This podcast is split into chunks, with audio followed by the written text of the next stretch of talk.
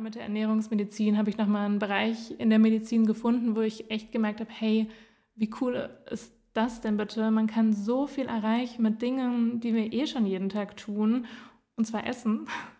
Und das einfach in gesunder Form kann so viel präventiv bewirken. Also es kann Krankheiten verhindern, aber es kann auch Krankheiten heilen. Und das fand ich einfach so unglaublich cool, das Ganze ohne Medikamente in dem Fall zu machen, sondern rein mit Lebensstil.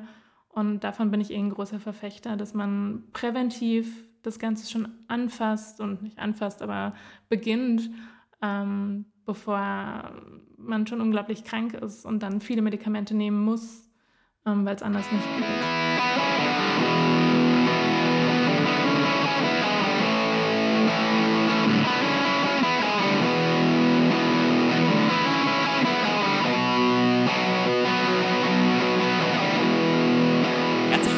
Leute zum Live-Podcast, live für leistungsfähig und vital, die Reise zum Mittelpunkt der Gesundheit. Und erfreulicherweise bin ich heute nicht alleine, sondern wir, wir eine Reisebegleitung. Und zwar äh, die Dr. Med Lotte, so findet ihr sie auf Instagram beziehungsweise Luisa bei Vornamen. Und ich freue mich, dich begrüßen zu dürfen. Schön, dass du da bist. Ähm, ist mir eine riesige Freude, weil wir uns so einmal kennengelernt haben auf Med im Kornfeld und seitdem den Kontakt ein bisschen gehalten hatten. Und insofern, ich freue mich immer über sehr gut qualifiziertes Fachpersonal für meinen Podcast. Also schön, dass du da bist. Danke dir für die Einladung. Ich freue mich auf jeden Fall und bin gespannt, ähm, was wir alles noch bei der Folge so rausbekommen. Also ich freue mich. Sehr gut. Ähm, vielleicht vorab, ich leite mal ein bisschen ein, indem ich dir vielleicht vorstelle. Also im Prinzip, du hast dein Medizinstudium schon abgeschlossen, da bist du mir äh, einige Schritte voraus. Ich bin ja noch am Ende des Medizinstudiums. Du hast allerdings ja nicht sofort Medizin gemacht, sondern du hast erstmal eine Ausbildung zum medizinischen Fachangestellten gemacht. Das heißt also, es sind da unter anderem, also es ist wenig Zeit vergangen. Und du hast trotzdem durchgezogen. Vielleicht kannst du im Rahmen dessen dich einmal kurz vorstellen und so einen kleinen Input mit auf den Weg geben, warum du sagst, es hat sich auf jeden Fall gelohnt, diese Zwischenstufe mit aufzunehmen und das Ganze durchzuziehen? Mm, ja, super gerne. Ähm, ich war nämlich in der Schule eine lange Zeit jetzt nicht so typisch Medizinerin mit 1,0er Abi, sondern war, ich glaube, bis zur 910. Klasse echt relativ schlecht, bin auch öfter fast sitzen geblieben. Und bei mir kam dann irgendwann der Klickmoment, wo ich dachte, okay, hey, jetzt muss ich mal Gas geben. Ich glaube, das mit dem Medizinstudium ist schon das Richtige für mich. Und dann hat es auch geklappt, zumindest eine Eins davor zu haben und hat dann aber nicht gereicht, in der ersten Runde direkt einen Studienplatz zu bekommen. Und dann habe ich eigentlich, ich glaube, zwei Monate nach dem Abi habe ich dann direkt meine Ausbildung zur MFA, also zur, früher nannte man das noch Arzthelferin, ähm, angefangen. Und das habe ich dann für anderthalb Jahre gemacht. Da war ich in einer Anästhesiepraxis. Das war eigentlich ziemlich cool. Da sind wir immer zu verschiedenen Operationen gefahren, bei anderen größeren Praxen von Urologie zu Gynäkologie, aber auch Unfallchirurgie, Augenheilkunde. Also da war wirklich quer durch die Bank alles, alles dabei. Und das war ein super cooler Einblick. Und da habe ich nochmal mehr gemerkt, hey, das ist schon cool hier so als MFA, aber ich will auf die andere Seite, also nicht auf die andere Seite, aber ich will nochmal näher an den Patienten, ich will wirklich die Eingriffe auch machen und ähm, wollte einfach nochmal mehr und habe dann auch den Medizinertest gemacht und durch den bin ich dann letztendlich ähm, in die Uni gekommen und konnte mit dem Studium beginnen und da bin ich dann in Ulm gelandet. War jetzt auch nicht meine erste Wahl, aber es war im Endeffekt eigentlich ein echt, echt süßes Studienstädtchen. So. Es ist halt sehr klein, aber dafür sind die Freundschaften, glaube ich, nochmal deutlich enger. Und ja, das war eigentlich so mein Weg. Und dann habe ich da bis letztes Jahr noch studiert. Ich habe in meinem letzten Jahr bin ich noch nach München gewechselt an die LMU, weil ich da so ein bisschen ins Ausland gehen wollte. Und das war von dort aus einfacher. Und jetzt arbeite ich aktuell in einer Praxis für Allgemeinmedizin, höre da jetzt aber auch in zwei Monaten schon auf und fange dann in der Klinik an da bewerbe ich mich jetzt gerade noch und schaue mir verschiedene Stellen an. Und gleichzeitig mache ich noch meine Weiterbildung als Ernährungsmedizinerin, weil Ernährung und Darmgesundheit ist einfach so mein, mein Lieblingsthema. Ich glaube, da kann ich die ganze Zeit drüber reden. Ähm, genau. Und da bin ich nochmal richtig drin aufgeblüht. Also gerade mit der Ernährungsmedizin habe ich nochmal einen Bereich in der Medizin gefunden, wo ich echt gemerkt habe, hey, wie cool ist das denn bitte? Man kann so viel erreichen mit Dingen, die wir eh schon jeden Tag tun. und zwar Essen. Und das einfach in gesunder Form kann so viel präventiv bewirken. Also es kann Krankheiten verhindern, aber es kann auch Krankheiten heilen. Und das fand ich einfach so unglaublich cool, das Ganze ohne Medikamente in dem Fall zu machen, sondern rein mit Lebensstil. Und davon bin ich eh ein großer Verfechter, dass man präventiv das Ganze schon anfasst und nicht anfasst, aber beginnt, ähm, bevor man schon unglaublich krank ist und dann viele Medikamente nehmen muss, ähm, weil es anders nicht geht. Genau, deswegen da, da habe ich auf jeden Fall einen Bereich, der unglaublich viel Spaß macht und wofür ich auch alle Leute begeistern kann, ähm, da auch mal reinzuschauen. Also das ist echt, echt ein toller Bereich. Ja, du sprichst es damit gerade auch an. Es ist ja sowas total Essentielles. Ich meine, manche Sachen machen wir einfach nicht alltäglich und wir essen täglich. Das ist genauso wie Schlaf. Das ist vielleicht auch genauso wie Sport bei äh, sportlich orientierten Menschen das machen wir jeden Tag und da finde ich, sollten wir uns doch dann auch viel mehr Zeit nehmen, um uns mit all diesen alltäglichen Dingen zu beschäftigen. Statt oft zu suchen nach irgendwelchen Sachen, die vielleicht ähm, ein Prozent ausmachen und sozusagen die Spitze des Eisbergs sind, aber dabei missachten wir die ganzen Grundlagen. Und von daher finde ich äh, super, dieses Präventiv hast du auch angesprochen, damit beschäftige ich mich ja auch unter anderem im Rahmen des Resilienzcoachings. Das ist ja auch vor allen Dingen präventiv eingesetzt, wenn es einfach darum geht, diese psychische Gesundheit aufrechtzuerhalten. Und äh, des Weiteren hast du gerade gesagt, du bist bald bei dir in der Allgemeinarztpraxis unter anderem fertig und gehst dann in die Klinik hinein. Ähm, naja, mit der Klinik, ich fand es nämlich spannend, weil du es erzählt hast, diese andere Sichtweise, ähm, unter anderem von Praxis zu Praxis zu fahren, was du damals im Bereich deiner MFA-Ausbildung miterlebt hast, weil ich das gar nicht gewohnt bin. Also ich war bis jetzt nur in der Klinik, äh, ich arbeite unter anderem auch in Orthopädie jetzt in einer Klinik, auch nebenjobmäßig und wahrscheinlich startet es auch für mich später der Berufsalltag in der Klinik. Das heißt, ich kenne es nur so, der Anästhesist ist so oder so vor Ort, der Orthopäde oder der Chirurg ist vor Ort und äh, dann sind die ganzen Pflegekräfte alle vor Ort und es läuft alles in einem Haus ab. Und dann wirklich rumzureisen, bin ich gar nicht gewohnt. Aber ich meine, es schenkt dir die Möglichkeit, ganz viele verschiedene Menschen nochmal kennenzulernen. Total. Also das war wirklich faszinierend und es war ein unglaublich bereichernder Job in dem Fall, weil wir da jeden Tag eine andere Fachrichtung gesehen haben, jeden Tag eine andere Arbeitsweise, jeden Tag andere Typen von Menschen auch. Ähm, wo ich auch ein bisschen schmunzeln musste, weil man dann schon gemerkt hat, okay, die Urologen haben schon einen sehr eigenen Humor im Gegensatz zum Beispiel von den Gynäkologen, die super feinfühlig sind und ganz behutsam, was ja auch sehr wichtig ist. Also das ist in jedem Fachbereich wichtig. Aber das war irgendwie ganz cool zu sehen. Und ich glaube, gerade für jemanden, der am Anfang steht oder noch gar nicht begonnen hat, war es nochmal umso wertvoller, da so einen breiten Einblick zu bekommen. Und da auch so ein bisschen mitzubekommen, hey, wie kann ich es mir denn für mich später vorstellen?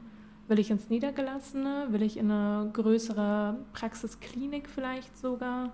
Oder eine kleine eigene Praxis, nur ich alleine? Brauche ich Teamkollegen, die mir irgendwie unter die Arme greifen? Das war echt hilfreich für den Anfang, da schon mal so einen Einblick zu bekommen und die Vergleiche ziehen zu können. Von genau. Und da habe ich zum Beispiel gemerkt, dass ich mir niemals so eine Praxis alleine nur mit mir vorstellen kann. Ich glaube, das finde ich unglaublich oh, einsam und langweilig. Ich glaube, für mich ist das, also für mich ist einfach so schön, im Team zu arbeiten und dann mit Leuten auch die Verantwortung zu teilen ähm, und da einfach so ein bisschen in den Austausch zu gehen. Habe ich da gemerkt, hey, das ist schon, schon wichtig, da ein nettes Team zu haben. Ja, ich glaube, da liegt auch die Zukunft drin, in so einem Team oder in der Teamarbeit im Allgemeinen. Gerade Einzelpraxen bin ich davon eigentlich überzeugt, dass die sicherlich in Zukunft aussterben werden, weil die sich die ganzen finanziellen Mittel dafür gar nicht mehr bereitlegen können, um all die teuren Geräte, um andere Dienstleistungen und so weiter anbieten zu können. Und von daher merkt man ja auch, dass viele verschiedene Praxen heutzutage schon sich zusammenschließen. Wir haben dann diese ganzen medizinischen Versorgungszentren und ich meine, es ist auch sinnvoll. Und gerade diese Teamarbeit, ich bin es gewohnt, ich habe früher ja leistungsbezogen Fußball gespielt. Unter anderem, also meine Höchstliga war eine A-Jugend-Bundesliga West. Und ich glaube, da wäre nichts gegangen, wenn ich vom Betreuer über den Trainer, über den Torwart, Mittelfeldspieler und Angreifer alle miteinander perfekt abgestimmt interagiert hätten. Sondern, wenn, also ich fand es ganz traurig, Jetzt leider muss ich dazu sagen, ist dieser Betreuer ähm, aus meiner Jugendzeit vor circa ein bis zwei Jahren manchmal verstorben, aber das war einer, der uns immer zusammengehalten hat und es war auch einer, der uns die kleinsten Sachen mitgebracht hat und sei es mal eine Banane am Spielfeldrand. Und ich glaube, wenn du da als Junge auf der Bank sitzt und äh, du feierst dich einfach schon, weil du irgendwie so kicken darfst auf einem Naturrasenplatz und dann kommt der an und gibt dir noch eine Banane und du, du freust dich dafür, weil du sagst, cool, jetzt bekomme ich mal Energie mit auf den Weg und kann dann damit wiederum arbeiten.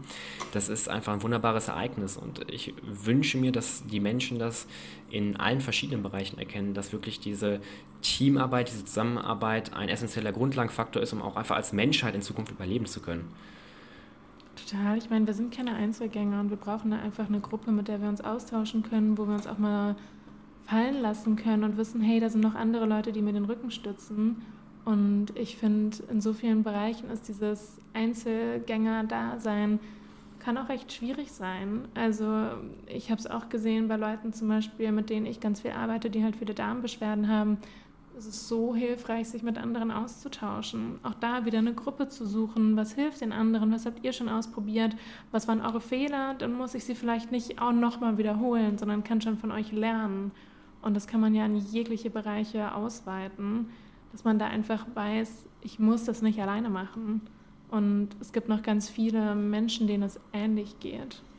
Ich glaube, das ist auch so ein Punkt, um mal auf den Sport einzugehen, der im Sport die Menschen verbindet und vor allen Dingen der auch für Motivation sorgen kann wenn ich jetzt von vielen Leuten manchmal höre, dass sie sagen, ach, ich schaffe es nicht, mich zum Sport zu motivieren, dann frage ich, ja, ist dann nicht vielleicht doch ein Teamsport was für dich, weil du da einfach die Leute hast, mit denen du Sport treiben kannst. Oder meinetwegen, du hast einen Trainingspartner, eine Trainingspartnerin und mit diesen Leuten kannst du jetzt regelmäßig ins Training gehen und wenn du jetzt sagst, ich habe heute nicht so die Lust, dann wirst du angeschrieben, hey, wann kommst du denn? Wir wollen nur noch trainieren gehen. Ich glaube, das ist ein ganz anderes Motivationslevel. Und vielleicht ist das ja auch ein Punkt und äh, ich habe heute Morgen ja bei dir in einer Instagram-Story gesehen gehabt, dass du schon ganz in der Früh deine Sportsession gemacht hast. Ähm, wie denkst du, kann man dort sich noch die Motivation mehr verbessern, um Sport zu treiben? Ähm, du hast es ja in der Früh gemacht und ich weiß, dass es halt oft vielen Leuten in der Früh vielleicht auch schwerfällt, Sport zu treiben oder generell Sport zu treiben. Hast du so ein paar Tipps? Routine. Ja. Den Schweinehund überwinden und dann durchziehen. Das ist ein blöder Tipp, aber am Anfang ist es mir auch nicht leicht gefallen, da morgens noch Sport zu machen um 6 Uhr sich auf die Yogamatte zu stellen und dann irgendwelche Gewichte zu stemmen oder sich einen herabschauenden Hund zu begeben, ähm, dachte ich mir am Anfang auch, oh Gott, was mache ich hier gerade? Aber ich habe es dann zum Beispiel nach der Arbeit nicht geschafft. Manche Arbeitstage sind einfach lang bei mir. Da fängt es um 8 Uhr an und dann komme ich erst irgendwie um 8 Uhr wieder raus und danach mache ich bestimmt keinen Sport mehr. Ähm, aber ich weiß, ich brauche Sport, um mich gut zu fühlen. Ich brauche Sport, um mich emotional stabil zu fühlen, aber auch so für mein Immunsystem, dass ich mich ausgeglichen fühle, dass ich gut schlafen kann. Das sind alles Sachen, wo ich echt merke, hey, wenn ich eine Woche oder zwei Wochen keinen Sport mache, da ich fühle mich nicht wie ich selber. Und das ist für mich die allergrößte Motivation. Gar nicht dieses Morgens, ich stehe jetzt auf und mache das, weil ich irgendwie trainierte Schultern haben will, sondern wirklich, ich mache das, weil ich weiß, nur dann fühle ich mich wohl. Nur dann fühle ich mich gut, auch gut in meinem Körper. Ähm, und damit meine ich jetzt nicht das Definierte, sondern einfach wirklich dieses Wohlfühlen. Und das ist echt bei mir das größte Ding, warum ich das überhaupt mache. Und da weiß ich, warum stehe ich gerade auf und warum schlafe ich nicht diese Dreiviertelstunde länger. Genau deswegen, weil ich mich gut fühlen möchte, weil ich will, dass es meinem Körper gut geht. Und das ist so ein bisschen das Langfristige eher und das hilft einem dann auch. Und wenn man da eine kleine Routine gefunden hat, und ich glaube, das Wichtige ist auch da, wenn man sich dazu zwingen muss, Sport zu machen, dann schau mal, ob du vielleicht einen anderen Sport findest. Zum Beispiel, was du gerade meintest, Mannschaftssport oder auch mal Sachen ausprobieren. Für mich ist Pilates voll mein Ding oder auch mit einfach mit Gewichten hier zu Hause. Ich liebe Rennradfahren, Joggen eigentlich auch. Das geht gerade nicht mit meinen Knien, ähm, Schwimmen mag ich auch. Ich probiere einfach ganz viel aus und dass einem da nicht langweilig wird. Du musst jetzt nicht das machen, nur weil A und B sagen, das ist super gesund. Heißt es nicht, dass es für dich auch das Richtige ist. Probier einfach viel aus und bleib bei dem, was dir Spaß macht. Und wenn du merkst, es macht mir keinen Spaß mehr, dann probier was anderes aus. Da soll ja auch keine Langeweile einkehren, sondern es soll irgendwie gut in deinen Alltag passen und auch eine gute Beschäftigung für dich sein, wo du einfach Stress abbauen kannst. Und kein zusätzlicher Stressaufbau durch, du musst jetzt Sport machen. Das machen nämlich, glaube ich, auch ziemlich viele Leute. Ja, auf jeden Fall. Da habe ich auch sehr, sehr lange zugehört, weil ich mich immer wieder verbessern wollte, immer wieder steigern wollte. Und irgendwann habe ich gemerkt, ey Timo, im Medizinstudium, ähm, da wo ich jetzt gerade stehe, da muss man irgendwann Prioritäten setzen. Das war irgendwann vor dem ersten Staatsexamen. Und ich meine, du kennst das ja, dann kommt Biochemie, dann kommt Physiologie, dann kommt Anatomie. Und man lernt und lernt und lernt. Und da habe ich mich ähm, meistens noch so am späten Nachmittag, Abend dazu gezwungen, gezwungen, Sport zu machen. Habe es dann auch gemacht, war natürlich total überdreht und habe dann noch die Nacht nutzen können, um zu lernen. Aber gesundheitliche Auswirkungen habe ich dann schon gespürt. Und äh, irgendwann war ich einfach fertig, habe mich mal in so einem Schwächeanfall, bin ich dann mal rübergekrochen zur Toilette, so aus dem Bett raus. Und da war komplett Feierabend bei mir. Und da habe ich einfach mal erkannt, es muss sich etwas ändern in meinem Leben. Und Sport soll ja, wie du schon sagtest, ein unterstützender Faktor sein. Und wir müssen halt auch nicht unbedingt Sport in der Früh machen, wir können auch Sport am Abend machen, grundsätzlich. Jetzt habe ich bei dir so rausgehört, du machst es gerne in der Früh. Bist du also eher ein Frühaufsteher oder wie kann ich dich einschätzen? Ähm, ja, also ich bin definitiv eher ein Frühaufsteher. Ich gehe am liebsten unter der Woche um 10 ins Bett und eigentlich auch am Wochenende. Ähm, ich bin voll der Frühaufsteher und habe am Morgen auch am meisten Energie. Aber es macht auch Sinn, wenn man die Zeit dafür hat, äh, morgens Sport zu machen, weil Sport einfach zu einer Cortisolausschüttung führt und die macht uns wieder ein bisschen wach und kann auch den Schlaf unterbrechen. Deswegen gerade Menschen, die da so ein bisschen empfindlich sind, was Schlaf angeht, denen empfehle ich immer, hey, macht lieber am Morgen oder am, in der ersten Hälfte vom Tag den Sport oder auch mittags, wie es euch reinpasst. Und abends, wenn dann entspanntere Sachen, also kein High-Intensity-Training, jetzt nicht noch Joggen für zwei Stunden oder irgendwie, ich weiß es nicht, nicht nichts, was zu sehr auspowernd ist. Ähm, aber auch da, wie es in den Alltag reinpasst. Wenn du um 5 Uhr morgens aufstehen musst, um zur Arbeit zu fahren, dann verstehe ich, dass du nicht um 4 Uhr rausgehen willst, um dann Sport zu machen. Dann mach's am Abend. Versuchst dir irgendwie gut reinzubekommen. Aber im, im Schnitt sagen auch die Studien, ist Sport eigentlich morgens oder in der ersten Tageshälfte schon sinnvoll, um das Ganze zu unterstützen. Ja, ich kenne es bei mir jetzt einfach so, ich mache es tatsächlich eigentlich deshalb aktuell vor der Arbeit, weil ich sage, wenn ich um 7.20 Uhr hier zumindest in der Schweiz im Morgenrapport sein muss oder unser Arbeitsalltag bin ja meistens um diese Uhrzeit, dann will ich schon vorher wach sein und gut in den Tag reingeschaltet sein und es kann ja immer meinem Job sein, dass wir länger bleiben müssen und dann plötzlich wird die Sportler hinten drüber fallen und sage ich, so habe ich das schon mal erledigt, ich bin wach, ich fühle mich einfach vitaler, beweglicher, ich fühle mich besser und habe auch später viel mehr Gelassenheit auf der Arbeit und ich glaube, je mehr Stress dann wieder auf der Arbeit zu uns kommt, dann können wir durch diese Gelassenheit wieder einiges kompensieren. Total, würde ich dir so zustimmen, weil ich finde manchmal, gerade wenn man merkt, okay, scheiße, ich muss jetzt hier noch die Stunde länger bleiben oder es werden zwei Stunden länger und irgendwie komme ich nicht raus, dann ist es schon halb neun, wie soll ich denn dann noch Sport machen und noch essen und früh schlafen, das kriege ich ja gar nicht unter einen Hut. Und es baut echt so einen Druck auf, den es nicht braucht. Und wenn man das irgendwie morgens abhakt, dann weiß man auch, okay, wenn ich nach der Arbeit total kaputt bin, kann ich mich auch einfach aufs Sofa, das kann man sowieso immer machen, sich einfach aufs Sofa legen, aber dann kann man auf jeden Fall sagen, ich muss heute nicht nochmal was Sportliches machen, wenn ich gerade echt nicht die Kraft dazu habe.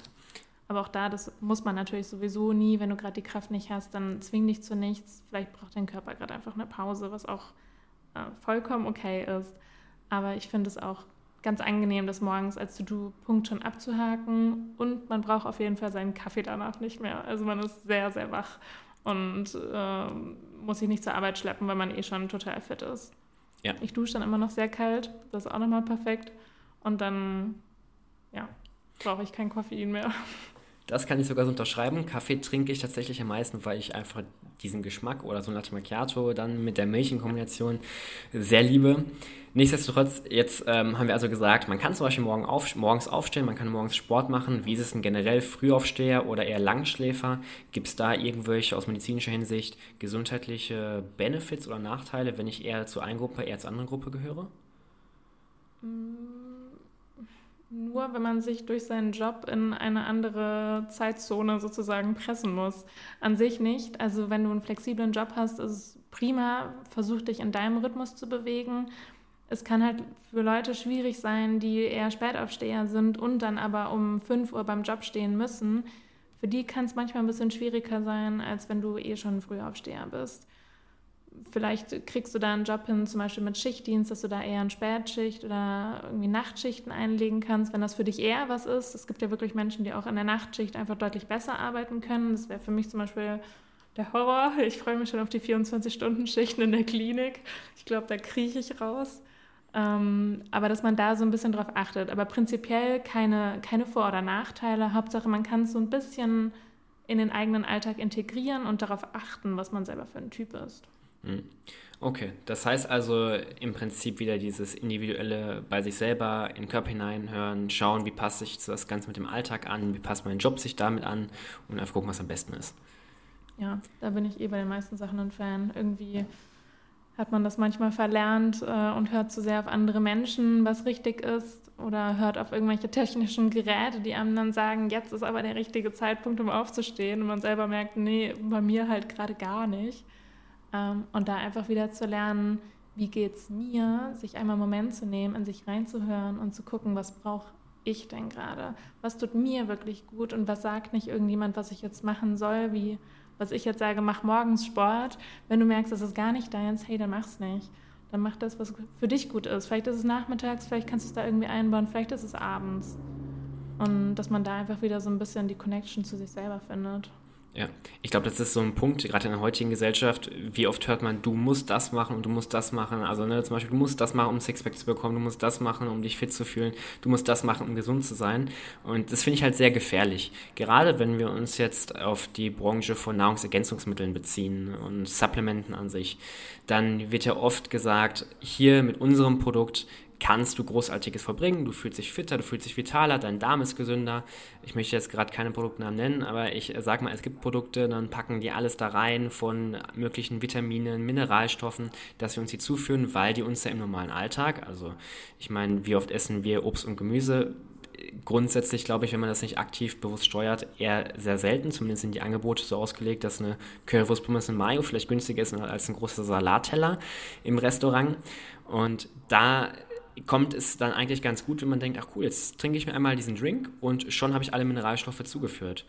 Was oder wie schätzt du das Ganze ein, so für Normalos, ähm, wie mich jetzt unter anderem dann auch, dass ich sage, ey, ich würde gerne im Alltag mich ein bisschen fitter fühlen, ähm, muss ich denn da irgendwas supplementieren? Gibt es da eine Grundlage, was muss ich beachten? Ähm, ja, da gibt es einige Sachen, aber ich bringe dann immer ganz gerne das Wort einfach nochmal auseinander. Nahrungsergänzungsmittel. Das ist eben die Nahrung ergänzt und nicht ersetzen kann. Also die Basis ist immer noch eine gesunde Ernährung und das meiste ist davon Gemüse, nochmal mehr Gemüse, ähm, Obst, gesundes Getreide, Protein und gesunde Fette. Und wenn da die Balance nicht stimmt, kannst du ganz schön viele Nahrungsergänzungsmittel in dich hineinkippen und die werden trotzdem nicht den Effekt haben, wie es eine gesunde Ernährung haben wird. Also das ist für mich immer das Wichtigste. Wenn die Basis nicht stimmt, dann kannst du ganz schön viel Geld ausgeben dafür, dass sie immer noch nicht stimmt. Und dass man da erstmal anfängt, bei sich zu schauen, hey, wie sieht mein Alltag aus? Wie sieht mein Frühstück aus? Frühstücke ich überhaupt? Esse ich regelmäßig? Sind meine Mahlzeiten immer mit Gemüse oder Obst? Ist da genügend, sind da genügend Ballaststoffe drin? Ist da genügend Protein drin? Weil Protein wird super oft vernachlässigt. Dann sind es irgendwie riesige Kohlenhydratberge von Porridge mit nochmal Obst obendrauf und noch mehr Obst, wo ich mir auch denke, hey, das ist gerade eigentlich nur Zucker. Das ist, hält dich nicht lange satt. Das crasht deinen Blutzucker in jegliche Höhen und danach in Tiefen, sodass du eventuell nochmal mehr Heißhunger hast. Und das gibt deinem Körper einfach nicht das, was er braucht. Und da kann man ja easy ergänzen, indem man zum Beispiel ein bisschen Nussmus dazu macht oder ein bisschen Quark dazu, je nachdem, wie du dich ernährst. Ähm, aber ich finde Nüsse da immer eine super Ergänzung. Dass man da so ein bisschen, du kannst auch Proteinpulver noch reinrühren, wenn du das möchtest. Da so ein bisschen darauf achten, dass da nicht so viele Zusatzstoffe drin sind. Und dass man da eher eine, also eine ausgewogene Mahlzeit kreiert und gerade auf diese Proteine und auf gesunde Fette achtet. Und dann kannst du gerne supplementieren, wobei ich da auch immer sage, erstmal messen und dann supplementieren und dann nochmal nachmessen, ob wir dann auch wirklich in dem Bereich sind, wo wir hinwollen oder ob du vielleicht mehr brauchst oder ob du vielleicht weniger brauchst. Weil diese ganzen All-in-One-Präparate sind zwar schön und gut, aber manchmal hemmen sich sogar bestimmte Inhaltsstoffe gegenseitig, wo ich mich auch frage, was haben die sich denn dabei gedacht? Und meistens bringen die einem nicht so viel, weil du vielleicht von den einigen, also einigen Sachen gar keinen Mangel hast. Warum solltest du die dann nehmen? Werden eh nicht aufgenommen und dann ist es doch viel sinnvoller, wirklich genau zu schauen, was brauchst du gerade, ähm, um dich wieder fitter zu fühlen. Ja. Ich glaube, im Sport, im Kraftsport, ich habe mir da immer so als grobe Faustformel einen Eiweißbedarf diese 1,6 bis 1,8 Gramm pro Kilogramm Körpergewicht gesetzt. Ich meine, da scheiden sich ja auch oft die Geister. Jetzt ist es für mich so, ich habe auch gerne darauf geachtet, in Diäten möglichst wenig Kalorien natürlich dann zu mir zu nehmen, also schon angepasst an mein Energielevel auch und was ich am Tag mache.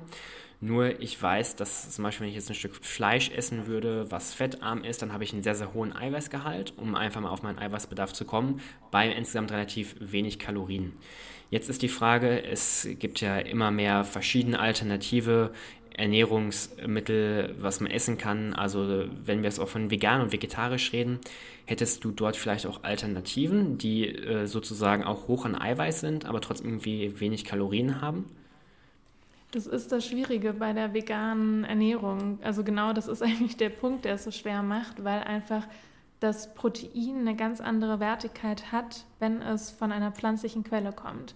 Und die Wertigkeit ist bei pflanzlichen Sachen einfach deutlich schlechter als bei tierischen Produkten. Ähm, einige Sachen wie zum Beispiel Linsen, die ganzen Hülsenfrüchte im Allgemeinen, aber auch Sojaprodukte, da ist relativ viel Protein drin. Man muss aber eine sehr viel größere Menge davon essen. Also ich glaube, um auf ein Stück Steak zu kommen, irgendwie 300 oder 400 Gramm Linsen, wo ich mir auch dachte, das hat mir meine Ernährungsmedizin ausgerechnet. Wer kriegt das runter und wer verträgt das auch noch, ohne unglaubliche Blähungen zu haben? Weil sobald man danach Verdauungsprobleme hat und starke Blähungen, dann weiß man schon, hey, mein Körper hat das gerade gar nicht aufgenommen und eigentlich ist es alles in meinem Dickdarm gelandet, wo es dann von den Mikroben, also von den Bakterien verstoffwechselt wird und dann entstehen Blähungen. Und dann bringt es auch nichts, wenn du viel Eiweiß isst, weil das dann eh nicht aufgenommen wird. Das wird ja im relativ oberen Teil aufgenommen. Genau. Ja. Deswegen einfach schwieriger, was das Protein angeht bei der vegetarischen bzw. bei der veganen Ernährung. Vegetarisch Ei ist eine super Quelle, also ist ja mit die qualitativste Quelle an Eiweiß, das ist super, kann man auch eigentlich überall reinrühren. Und sonst bei veganen Sachen kann man sonst auch ergänzen. Da gibt es eigentlich ganz coole Mischungen und werden auch gerade ganz coole Mischungen produziert von zum Beispiel Hanfprotein mit Erbsenprotein, dass es so Mixturen sind, die dann auch auf eine relativ hohe Wertigkeit kommen.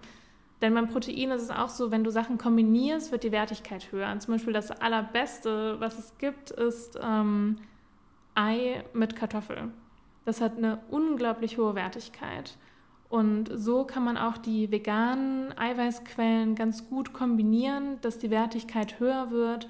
Und da weiß ich zum Beispiel, dass es bei Erbste, Hanf und diverse andere Sachen, die es da noch gibt, kann man da auch schon ganz gut rankommen. Genau, wenn man wirklich auf diese 1,6 Gramm pro Kilogramm Körpergewicht kommen will, was ja eigentlich eher bei wirklich Leistungssportlern, bei Bodybuildern so das Ziel ist. Ich glaube, für den Otto-Normalverbraucher und die, gibt es davon auch eine weibliche Form? Ich weiß es gerade nicht. Auf jeden Fall für die normalen VerbraucherInnen ähm, wird ja 0,8 Gramm pro Kilogramm Körpergewicht empfohlen.